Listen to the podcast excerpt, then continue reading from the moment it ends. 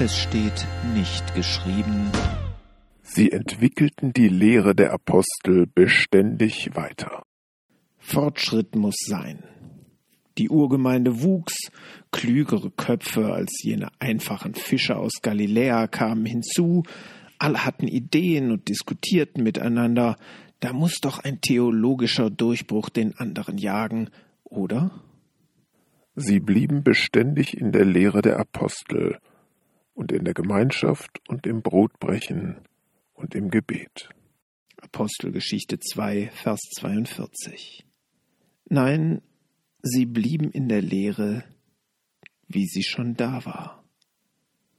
Und auch Paulus legte Wert darauf, dass er kein anderes Evangelium verkündete.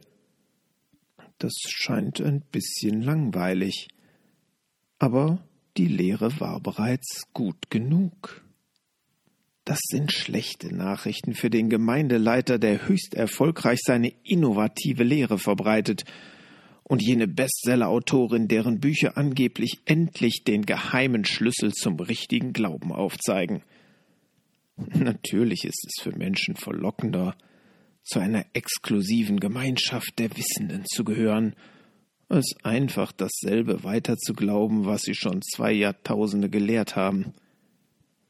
Natürlich verkauft sich ein Buch mit neuartigen theologischen Spitzfindigkeiten besser als jene schlichten alten Aussagen für einfache Menschen, eben die Lehre der Apostel.